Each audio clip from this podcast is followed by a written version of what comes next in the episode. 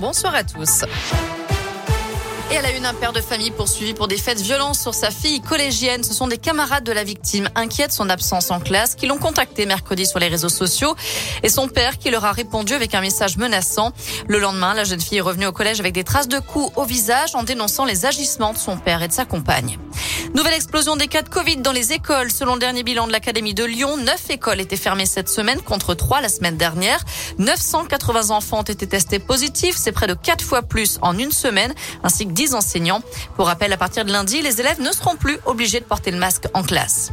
Ce bon bilan pour les 175 stations de sport d'hiver en Auvergne-Rhône-Alpes. Début mars, elles affichaient une fréquentation en hausse de plus de 6% par rapport à 2020, d'après Auvergne-Rhône-Alpes Tourisme. Les vacances d'hiver terminent avec un taux d'occupation moyen de 90% en hausse de 5 points par rapport à 2020. Au deuxième jour du sommet de l'UE à Versailles, Emmanuel Macron a salué l'accueil des réfugiés par les pays frontaliers comme la Pologne ou la Moldavie. Il a promis que la France prendrait sa part. Le président a aussi prévenu, nous devons nous préparer à d'éventuelles sanctions russes. Selon lui, l'Europe et l'Afrique vont être très profondément déstabilisées sur le plan alimentaire dans les 12 à 18 mois.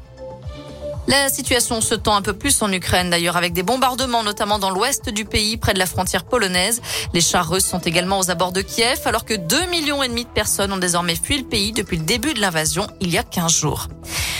On passe au sport beaucoup plus légèrement. Jour de match pour le FBBP. Les Indinois, troisième de national, jouent sur la pelouse du stade Briochin.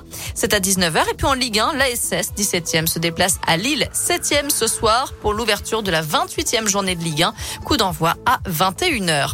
Enfin, Maxime Montagioni a été sacré champion paralympique en snowboard et Benjamin Davier a remporté la médaille d'or sur le biathlon longue distance. Ce sont les 8e et 9e médailles de l'équipe de France, les 5e et 6e en or.